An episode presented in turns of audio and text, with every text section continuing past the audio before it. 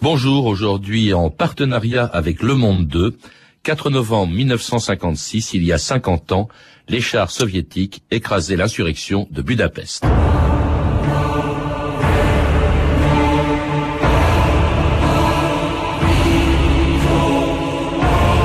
À Budapest, les soviétiques ont gagné une bataille, mais le communisme a perdu la guerre. Miklos Molnar.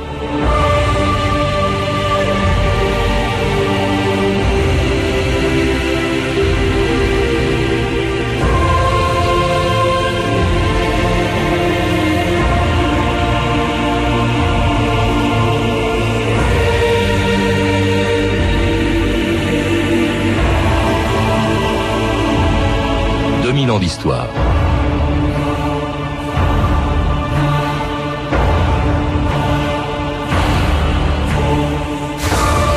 Le 23 octobre 1956, il y a 50 ans à trois jours près, une manifestation à Budapest dégénérait en révolution contre le régime communiste hongrois et l'URSS. Après avoir tenté de ramener le calme en plaçant à la tête de la Hongrie un communiste réformateur, Imre Nagy, Moscou décidait d'employer la force. C'était le début de la répression la plus sanglante qu'aient connue les pays d'Europe de l'Est pendant les 50 ans qu'a duré la domination soviétique. Le 4 novembre 1956, huit divisions de l'armée rouge pénétraient en Hongrie pour y écraser la révolution de Budapest. Elle le fera au prix de milliers de morts et sans provoquer la moindre réaction du monde occidental, malgré l'appel pathétique lancé à la radio par Imre Nagy, le jour même où les chars soviétiques entraient à Budapest. Vous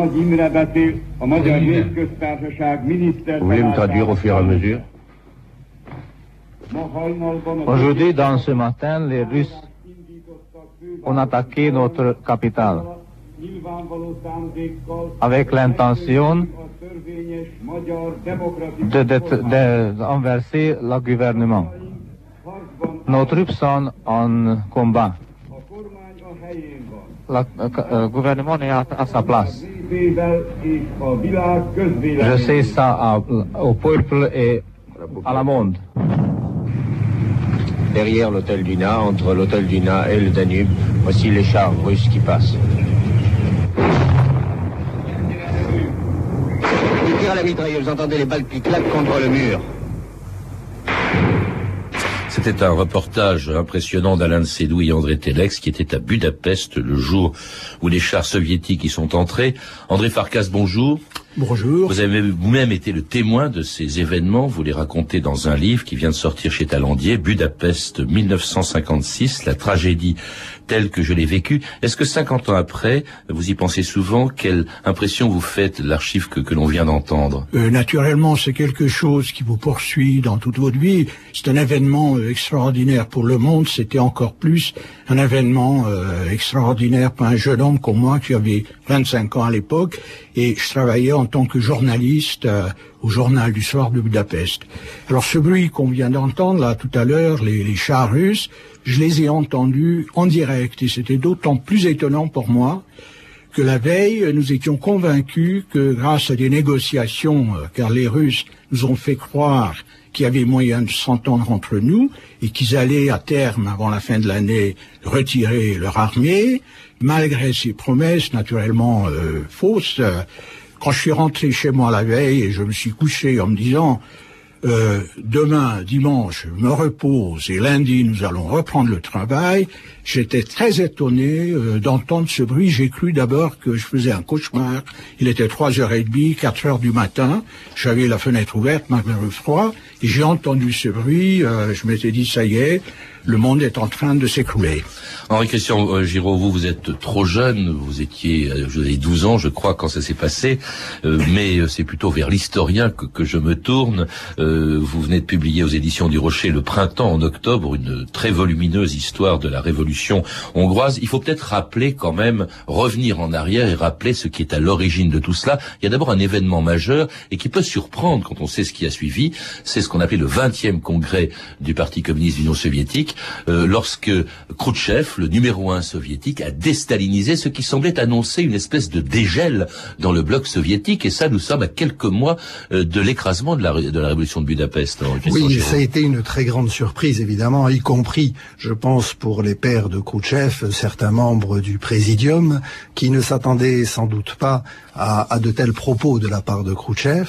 Il les a tenus et ces propos ont été progressivement connu en Occident, peut-être plus plus rapidement en Occident d'ailleurs que, que dans les pays euh, d'Europe centrale, que dans les pays sous le joug communiste. Mais ils ont fini par être connus et il est évident que dénoncer les crimes de Staline, comme Khrouchtchev l'avait l'a fait, euh, c'était ouvrir la porte à une certaine liberté ou une libération. Et ouvrir une boîte de Pandore parce que du coup que fait Khrouchtchev en condamnant les crimes de Staline? Il condamne tous les dirigeants communistes du bloc de l'Est. Et c'est la raison pour laquelle, dans deux pays, il y a eu une agitation, un grand espoir, un printemps, c'est le titre de votre livre, euh, qui, on s'est dit, on va, on ne risque plus rien, c'est fini euh, le stalinisme, et dans deux pays. Et d'abord, avant la Hongrie, en Pologne. En Pologne, en effet, en juin 56, c'est-à-dire euh, quelques mois seulement avant l'octobre hongrois, euh, il y a des, émeutes à Poznan, et ces émeutes sont durement réprimées. Elles font quelques 50 morts et plus de 300 blessés. Mais euh, les, dirigeants communistes polonais comprennent que la répression ne suffira pas pour calmer le mécontentement populaire et envisagent donc de laisser la place à un ancien dirigeant, le fameux Gomulka, qui avait été emprisonné par Staline euh, quatre ans auparavant. Alors ça va calmer les choses, ça se passe en août, l'arrivée de Gomulka au pouvoir, et c'est par solidarité avec ce qui s'est passé en Pologne que en Hongrie, euh, le 23 octobre 1956, se produit une révolte, une insurrection contre le gouvernement et même contre l'URSS. Les Russes à la maison, les Russes à la maison, les Russes à la maison. Ils sont ici une trentaine. Parmi eux se trouve une jeune fille de 17 ans. Certains sont en uniforme, mais ils ont ôté les étoiles rouges qui ornaient leur képi.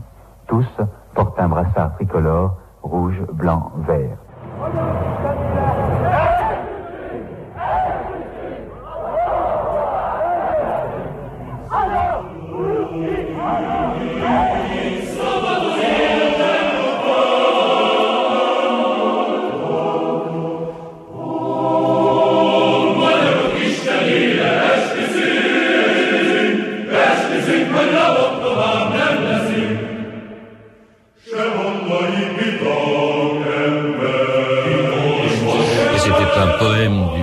Poète hongrois Pétofi du 19e siècle, mais qui a été mis en musique en 1956 et que l'on entend aujourd'hui chanter. Je crois qu'on le chantait dans les rues de, de Budapest. Euh, André Farkas, vous, vous avez vécu ces événements, ce soulèvement, ce début de l'insurrection le 23 octobre 56 Oui, alors vous citez Pétofi, là, à cette occasion tout de même, je voulais dire que les Hongrois sont très respectueux des traditions historiques. Et dans leur esprit, 1848, euh, euh, le soulèvement contre les Habsbourg, euh, l'arrivée des troupes du tsar qui a permis à François-Joseph d'écraser la révolution hongroise déjà en 1848, est resté dans les esprits. Et Pétefi, ce jeune poète qui a sa statue à Budapest et qui est admiré aussi bien par les jeunes que les vieux, euh, est resté notre symbole, si vous voulez, euh, euh, toute notre jeunesse. Et, et puis alors, d'ailleurs, c'est tellement, cette manifestation du 23 octobre est tellement en solidarité avec la Pologne aussi que je crois qu'elle se déroulait au pied de la statue de Bem, qui était un Polonais qui était venu en voilà, 1848. c'est un Polonais qui est venu en Hongrie, donc... Pour, pour aider les Hongrois. C'est un général un militaire de grande capacité euh, qui a aidé les Hongrois euh, à se battre contre les Autrichiens et les Russes. Et il a euh, toujours sa statue très digne devant le bâtiment du ministère des Affaires étrangères. Et les étudiants qui sont réunis le matin, c'était surtout les étudiants, les futurs ingénieurs, et qui étaient donc euh, euh, sur la rive droite du Danube, ont décidé de partir euh, de leur école et se porter devant la statue de Bem. Tout a commencé comme ça. Et alors ça a dégénéré surtout, et c'est ça qui devient grave, dangereux pour l'URSS. Non seulement ce sont des manifestations contre le pouvoir qui existe en Hongrie, mais aussi contre l'URSS. On a entendu euh, les Russes chez eux, les Russes à la maison, retourner chez vous. Euh, ça, c'est évidemment, c'est un, mouvement qui, qui, dégénère très vite, Henri-Christian Giraud. Oui, c'est un mouvement qui dégénère très vite, qui naît d'ailleurs le 22 octobre dans la faculté polytechnique à Budapest, un premier colloque étudiant et qui met, au, qui met au point, qui met au point les fameux 16 points. Alors il y en a eu une trentaine, plus d'une trentaine de points, mais finalement ils ont été réduits à 16. Et le premier de ces points, c'était le retrait des soviétiques du territoire hongrois. Alors le gouvernement hongrois est, dépassé, une partie de, l'armée hongroise se solidarise euh, avec les insurgés. Alors pour calmer les choses, deux communistes réformateurs euh, sont euh, en, mis au pouvoir en place Kadar, qui, remplace le premier secrétaire du Parti communiste de l'époque Guéreux, et puis Imre Nagy, euh, qui prend la tête du gouvernement et s'adresse aux insurgés, dont le mouvement s'est entre-temps étendu dans tout le pays.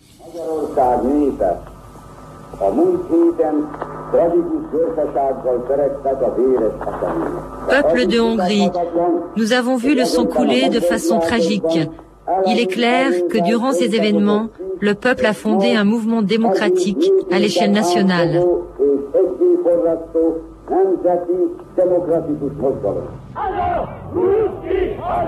Partout des troupes, soldats russes, soldats hongrois, civils porteurs de brassards de l'armée de la libération. Là, tout à l'heure, un groupe de partisans emmenait un prisonnier. On chuchote ici que l'on pend d'anciens chefs communistes dans plusieurs villages. Toutes ces régions situées à l'ouest du Danube semblent être aux mains des insurgés. Quelle forme de gouvernement désirez-vous obtenir Nodge, euh, en, en, français on écrit Nagy, hein, N-A-G-Y, mais ça se prononce Nodge, je crois, en hongrois. son nom Nodge, euh, en hongrois, ça veut dire grand, euh, gros. Euh, euh, Imre c'était un ancien communiste, c'est quelqu'un qui était prisonnier des Russes pendant la Première Guerre. Il s'est trouvé en Russie au moment de la Révolution. Il a fait le coup de feu avec les gardes rouges euh, et il est devenu euh, communiste, convaincu, euh, militant, à tel point que d'abord il est revenu en Hongrie, il a été condamné à la prison, puis il est retourné en Union soviétique. Il a travaillé à la radio et également dans l'agriculture.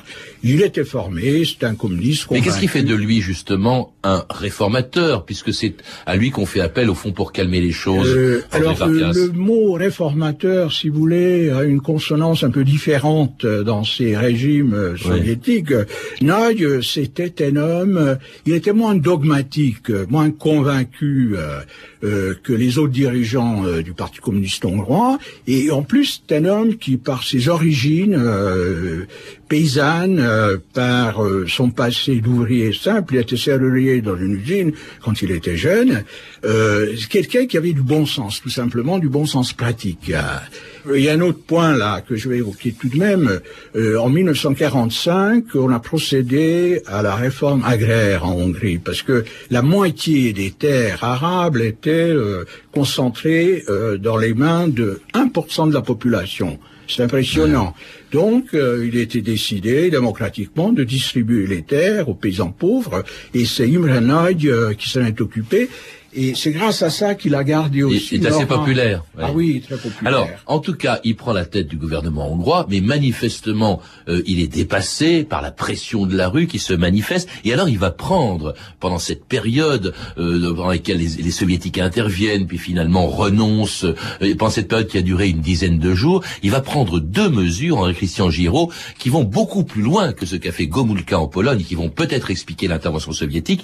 D'abord, il préconise le multipartisme c'est-à-dire qu'en fait, s'il y a multipartisme en Hongrie, bah, il y en aura dans tous les pays communistes où n'existe qu'un parti unique, donc il ébranle tout l'édifice. Et alors, surtout, plus grave encore, le 1er novembre, il proclame la neutralité de la Hongrie. Ça, c'est grave, en Christian Giraud. Oui, c'est grave, évidemment, mais il est poussé à le faire, et il est poussé à le faire par l'invasion continue du territoire hongrois par les divisions blindées soviétiques. Sans arrêt, le Kremlin envoie des divisions en provenance de Roumanie, de Pologne et d'Ukraine. Et ça, depuis le 24 au soir.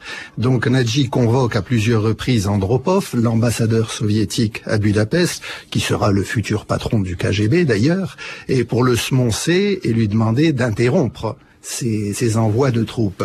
Mais comme euh, le Kremlin continue d'envoyer ses troupes. Nadji n'a pas d'autre solution, n'a pas d'autre issue que de dénoncer le pacte de Varsovie Oui, ça. et de déclarer. Quand on dit neutre, ça veut dire que l'OTAN, au fond des pays de l'Est, c'est-à-dire le pacte de Varsovie, bah, il, il- il disparaît. En Il tout cas, il y a disparaît. ses membres qui... Alors c'est ce qui explique évidemment sans doute qu'après dix jours d'agitation, d'hésitation de la part des autorités soviétiques, eh bien l'URSS décide d'intervenir et fait entrer l'armée rouge qui arrive à Budapest le 4 novembre 1956 à l'aube. Des troupes soviétiques se dirigent vers Sopron et Egesholom. Dans les usines de Budapest, des groupes importants d'ouvriers se défendent désespérément contre les Russes. Derrière l'hôtel Duna, entre l'hôtel Duna et le Danube, voici les chars russes qui passent. On essaye de voir, on se mettait un peu au-dessus de la fenêtre, mais je vous avoue que c'est extrêmement dangereux.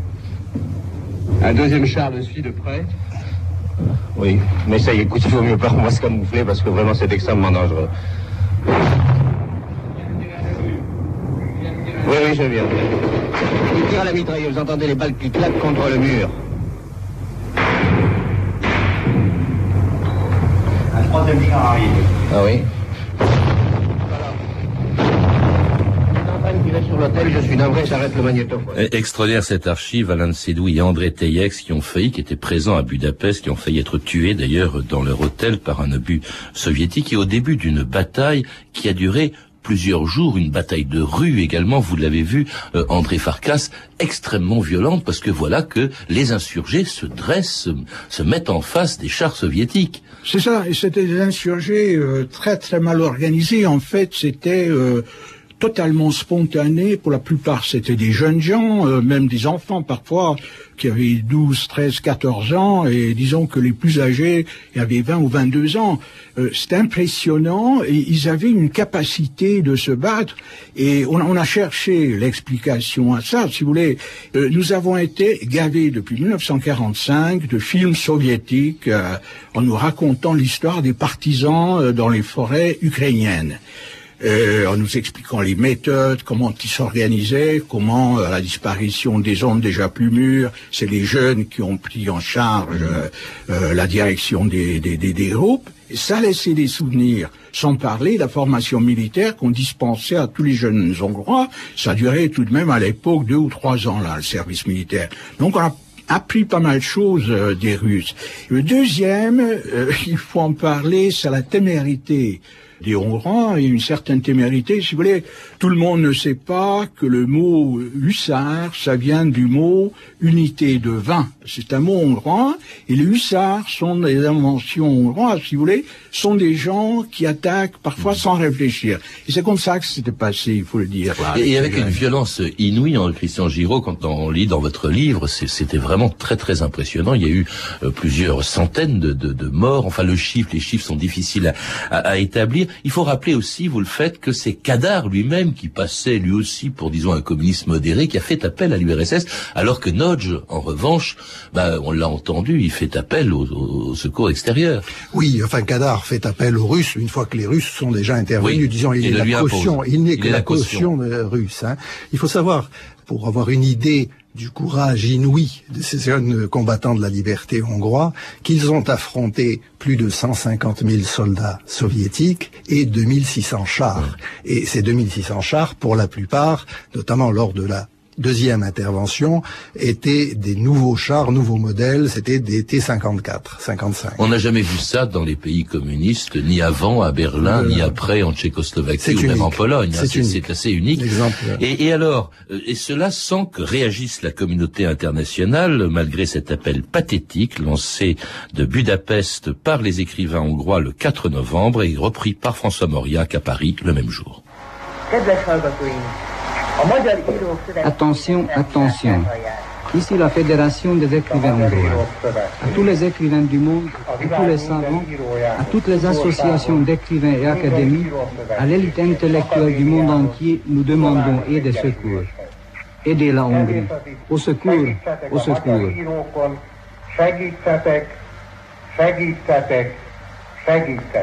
La radio des insurgés hongrois a diffusé ce matin à 7h10 l'appel suivant.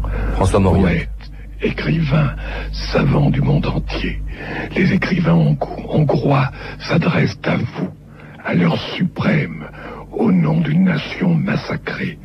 L'heure a sonné, où les paroles ne suffisent plus, il faut des actes. Faites quelque chose. Agissez. Secouez l'inertie horrible de l'Occident. Agissez, agissez, agissez. Ce message est bouleversant. Agir, hélas. Que faire? Les derniers événements, les plus récents, nous montrent que dans le monde actuel, la force prime. Très émouvant cet appel de Mauriac le 4 novembre 1956. André Farkas, est-ce que vous avez vraiment cru à une aide extérieure à ce moment-là de Budapest Ah, tout à fait. Si vous voulez, aussi idiot que ça puisse paraître aujourd'hui, euh, nous avons été convaincus, mais alors tout à fait convaincus, que l'Occident allait intervenir, euh, nous laissait pas tomber, et euh, sous quelle forme, euh, on ne pouvait pas le savoir, mais euh, on pensait à une intervention militaire peut-être. il y avait tout de même l'exemple de, de, la Corée. on pensait aussi à l'intervention des Nations Unies, on comptait là-dessus. Mm. Et moi, qui est en contact tous les jours avec les journalistes occidentaux qui logeaient tous pratiquement au même hôtel à Budapest, je suis allé les voir tous les soirs pour faire le point avec eux, et je leur ai dit, mais je suis sûr qu'ils vont arriver, les Américains, les Français, les Anglais, euh, l'ONU, etc. Ils m'ont dit, mais tu es, tu n'as rien compris, c'est totalement inimaginable. Compte et puis, pas là-dessus. Et puis c'est la guerre froide, il faut rappeler, l'URSS est un pays qui a la bombe atomique, les États-Unis aussi. Il y a aussi autre chose qui est importante en question Giraud, c'est que c'est exactement contemporain des événements de Suez et qui ont en quelque sorte occulté ce qui se passait à Budapest parce que quelques jours avant l'intervention soviétique à Budapest, il y avait cette intervention franco-anglaise à Suez et du coup la une des journaux c'était plus Suez que Budapest. D'ailleurs, c'est un certain nombre de grands reporters en poste à, à Budapest ont quitté euh, Budapest pour se rendre sur le ah front de Suez. Tout à fait. Mais la décision de Suez a été prise le 22 octobre au matin, alors que la contestation en Hongrie n'a lieu qu'à partir du 22 octobre dans l'après-midi, et notamment et surtout le 23. Donc Budapest, euh, Suez n'est pour rien dans, dans, dans, cette affaire et n'a servi aux Russes que de paravent. Hmm. Alors en tout cas, l'événement euh, de la révolte de Budapest passe un peu après ce qui se passe euh, à Suez et puis occulte un peu, non seulement ça fait passer un peu pour inaperçu, l'exécution des principaux responsables de soulèvement de, Budapest qui ont été arrêtés par les soviétiques. Le ministre hongrois de la Justice nous informe que le Sénat populaire de la Haute Cour a prononcé les peines suivantes contre Imre Nagy et ses complices. Imre Nagy, peine capitale. Paul Maleter, peine capitale. Joseph Silagi, peine capitale. Miklos Gimech, peine capitale.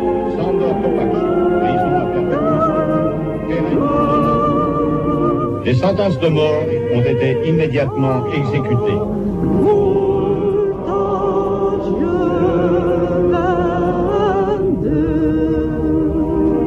L'hymne national de la Hongrie libre, ils ont essayé de le chanter, ces 152 réfugiés hongrois, hommes, femmes, enfants et surtout très jeunes gens, et qui sont arrivés ce matin à Paris, mais aucun n'a pu aller jusqu'au bout de l'hymne, car tous pleuraient. C'est une archive qui doit vous faire quelque chose. Euh, André Farkas, vous-même, vous avez quitté euh, Budapest, la Hongrie, en décembre, je crois, 1956. Beaucoup de gens sont partis. L'émigration était très importante. C'était 200 000 à quitter la Hongrie à ce moment-là. C'est beaucoup pour un petit pays de 10 millions d'habitants.